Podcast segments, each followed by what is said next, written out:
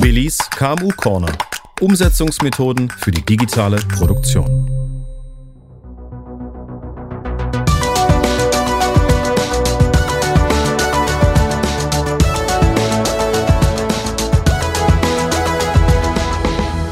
Hallo Billy.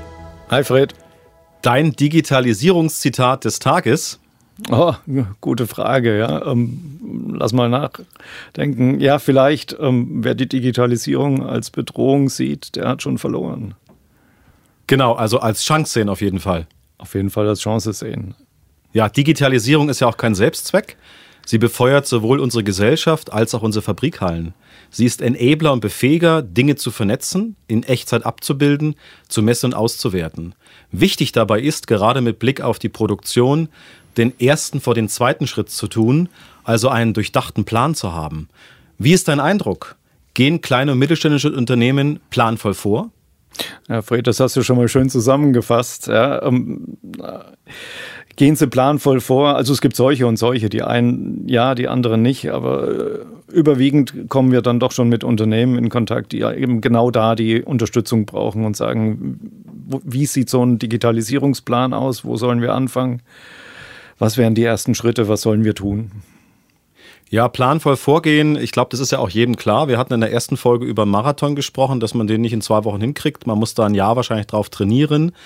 Ähm, das heißt, äh, du hattest auch mal eine Roadmap, äh, Roadmapping-Methode beschrieben. Ist das der Weg, um planvoll vorzugehen zum Beispiel? Es ist zumindest ein Plan, wie man da vorgehen kann. Mit der Roadmapping-Methode wollen wir den Unternehmen helfen, ihre Probleme erstmal zu finden und zu beschreiben, an welchen Stellen denn Schwierigkeiten im Unternehmen bestehen, um dann aus diesen Anwendungsfällen heraus dann wie an so einer Perlenkette aufgezogen, dann eigentlich die Arbeitsanweisungen zu haben und zu sagen, so, das müssten wir jetzt eigentlich der Reihe nach abarbeiten. Ja, natürlich ist der Vorgang des Roadmapping noch ein bisschen komplexer, aber am Ende hat man letztendlich eine Handlungsanweisung und hat einen Plan, ja, nach dem man sich richten kann und sagen, so haben wir jetzt mal geplant, um vorzugehen. Natürlich werden Pläne dann auch auch über den Haufen geworfen nach einer gewissen Zeit, aber man hat einen Einstieg, über den man kann, anfangen kann. Und das Schöne an diesem Ansatz ist natürlich dadurch, dass wir vom Problem kommen, äh, haben wir dann auch schon Linderung geschaffen, egal ob wir jetzt auf eine 100%-Lösung gehen oder auf eine 60 oder 70%-Lösung. Da, wo wir angesetzt haben, da schaffen wir eine Verbesserung. Die Perlenkette greife ich bestimmt nochmal im Laufe des Gesprächs auf, das ist gut. Der Titel dieser Folge lautet Digitale Initiativen für kleine und mittelständische Unternehmen, Mittelstand 4.0 Kompetenzzentrum. In ein paar Sätzen erklärt, was genau ist die Aufgabe dieses Kompetenzzentrums? Also ich stehe ja jetzt hier für das Kompetenzzentrum in Stuttgart. So wie es in Stuttgart ein Kompetenzzentrum gibt, gibt es deutschlandweit noch mehrere Kompetenzzentren. Das BMWI, das Bundesministerium für Wirtschaft und Energie, hat sich schon vor einigen Jahren überlegt, dass gerade bei der Digitalisierung kleine und mittelständische Unternehmen doch stärker unterstützt werden sollten, damit die eben nicht abgehängt werden und damit die auch einen Zugang zur Digitalisierung finden.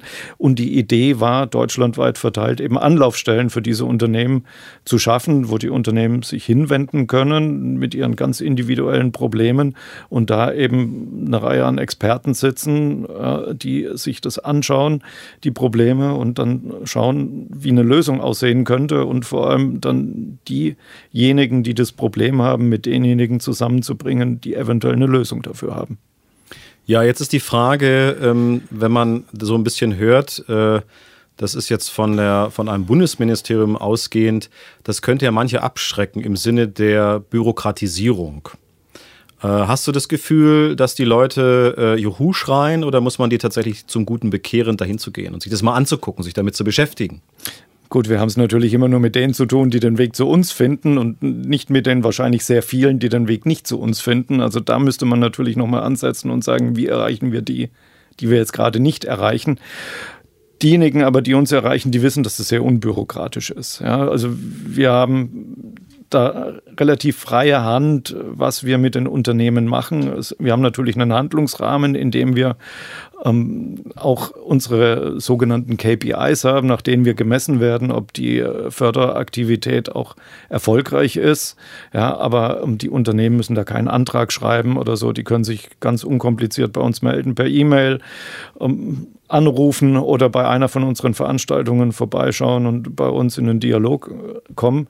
Und dann haben wir ein offenes Ohr und können auch sehr unbürokratisch diesen Unternehmen dann auch helfen, die nächsten Schritte zu gehen. Ja, jetzt sind wir ja bei den Aufgaben. Das heißt, kannst du das nochmal runterbrechen, Bullet Point-artig im Kopf, was genau die Aufgaben sind vom Kompetenzzentrum? Also die Aufgaben sind, ich hatte es ja schon gesagt, also die Unternehmen beim Angang der Digitalisierung zu helfen. Also die Unternehmen haben verschiedene Probleme und wenn sie da selber nicht weiterkommen, dann sollen wir eine Anlaufstelle sein, wo wir helfen. Genau machen wir das ähm, in drei Säulen. Die eine Säule, die nennt sich Sensibilisierung. Da machen wir Veranstaltungen, wir halten Vorträge und sagen, welche Potenziale denn hinter dieser Digitalisierung stecken. Dann gibt es eben noch eine Säule, die nennt sich Qualifizieren und Demonstrieren. Hier ähm, machen wir Workshops mit den Unternehmen, qualifizieren sie, äh, ich sage immer Hilfe zur Selbsthilfe, damit sie eben selbst äh, in den Handlungsmodus kommen. Ja, und anhand äh, der Teilsäule demonstrieren zeigen wir eben schon erfolgreiche Projekte oder Demonstratoren, die wir in den Laboren haben, ja, die dann nochmal so eine Inspiration, hätte ich jetzt fast gesagt, für die Unternehmen sein sollen, so oder so ähnliche Lösungsansätze für sich selbst zu adaptieren. Und die letzte Säule ist dann die Umsetzungsbegleitung. Im Rahmen dieser Umsetzungsbegleitung können wir einigen Unternehmen dann tatsächlich auch helfen, Konzept zu entwickeln oder dann tatsächlich auch in die ersten Umsetzungsschritte mit reinzugehen und die Unternehmen dabei zu begleiten. Und das ist tatsächlich auch was, was die Unternehmen inzwischen sehr gerne annehmen. Ja, du sprichst vom Wir, also du hast es richtig verinnerlicht sozusagen. Du bist Teil dieses ganzen Puzzles, dieses Kompetenzzentrums. Äh, das heißt, das, was du ein bisschen erzählt hast, äh, weil meine nächste Frage wäre nämlich, welche Rolle genau übernimmt das Fraunhofer IPA? Sind es auch die Dinge, die wir übernehmen oder eine der drei Säulen?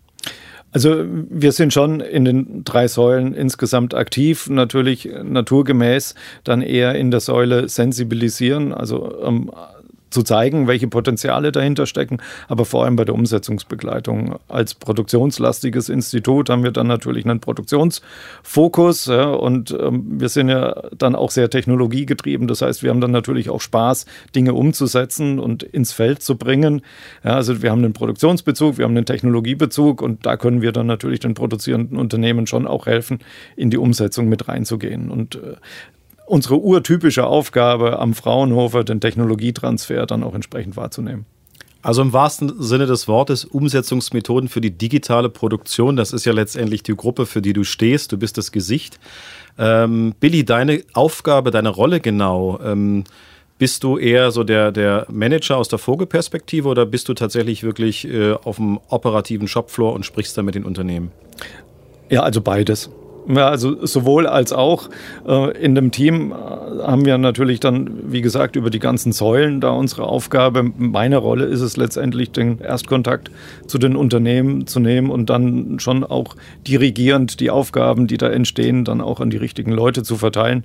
Dazu habe ich den entsprechenden Überblick. Aber ich bin natürlich auch bei Vorträgen äh, mit dabei und gehe auch mal tiefer in das Thema mit ein. Wir haben zum Beispiel ähm, jetzt das Mittelstandskompetenzzentrum und das Themenfeld KI in der Produktion erweitert. Und da haben wir ein sehr schönes Format. Das ist der KI Friday, der sogenannte KI Friday, der jeden Freitag stattfindet von 14 bis 15.30 Uhr, wo wir dann eben auch Vorträge halten. Und das ist genau so eine Sensibilisierungsaktion, wo wir eben sagen, wir bringen Beispiele aus, aus der Anwendung heraus oder wir erklären ganz generell, was ist eigentlich KI. Das sind ja zum Teil ganz abwegige Vorstellungen da auch mit dabei.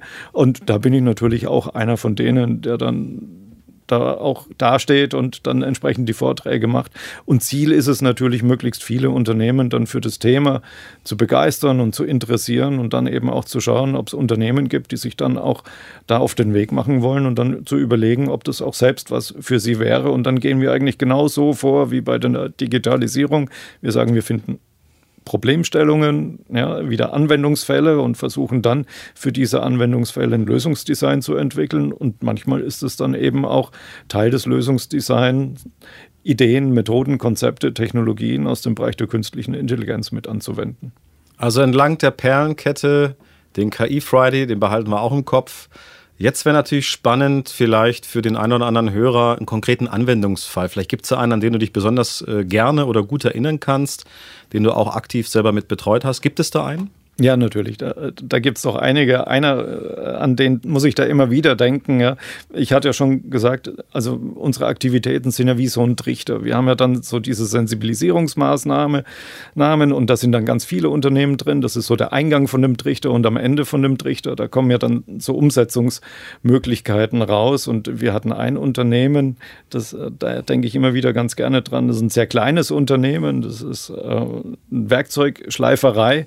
Ja, und die haben eben sehr viele Probleme auch mit Personalmangel ja, und die waren bei so einer Sensibilisierungsaktivität da. Da hatten wir einen Vortrag gehalten und danach kam der dann auf mich zu, der Geschäftsführer, der Senior-Geschäftsführer kam dann auf mich zu und hat gemeint, ha, das ist ja ganz toll mit der Digitalisierung. Er hat da schon eine Idee, was er gerne machen würde. Ja, und er kam dann auf mich zu, hat dann gesagt, was er da umsetzen möchte und dann habe ich dreimal warum gefragt ja, und dann kamen wir eigentlich auf einen ganz anderen Ansatz. Ja, und das ist eigentlich so ein typisches Beispiel. Die Unternehmen kommen zu uns, entweder wissen sie noch nicht, was sie machen wollen, dann helfen wir mit diesem Roadmapping, oder sie haben schon eine Idee, was sie machen wollen, und dann über, hinterfragen wir aber doch nochmal, ob sie da jetzt nicht einfach technologieaffin sind und schauen dann wieder das Ganze auf die Probleme.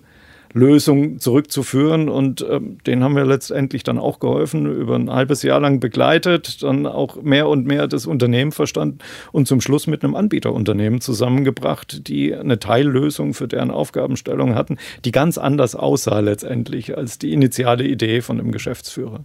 Ja, da sind wir wieder bei den Geschäftsmodellen. Die haben wir ein bisschen in Folge 2 behandelt und den Begriff Competition.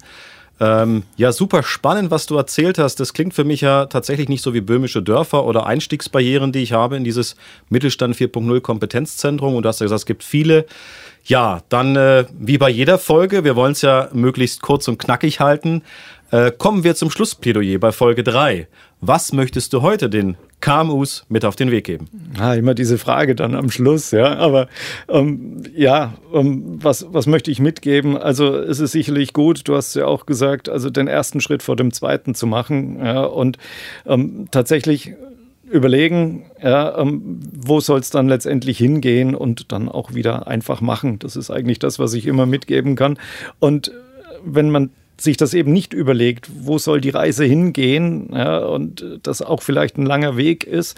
Wenn man sich das nicht überlegt, dann verliert man dann vielleicht die Orientierung, bleibt auf der Strecke und mein Angebot einfach, es gibt auch Wegbegleiter auf diesem Weg, die letztendlich den Unternehmen helfen können, ihren Weg zu finden und dann auch den Weg in der digitalen Transformation zu finden. Planvoll wie immer. Let's do it. Danke, Billy.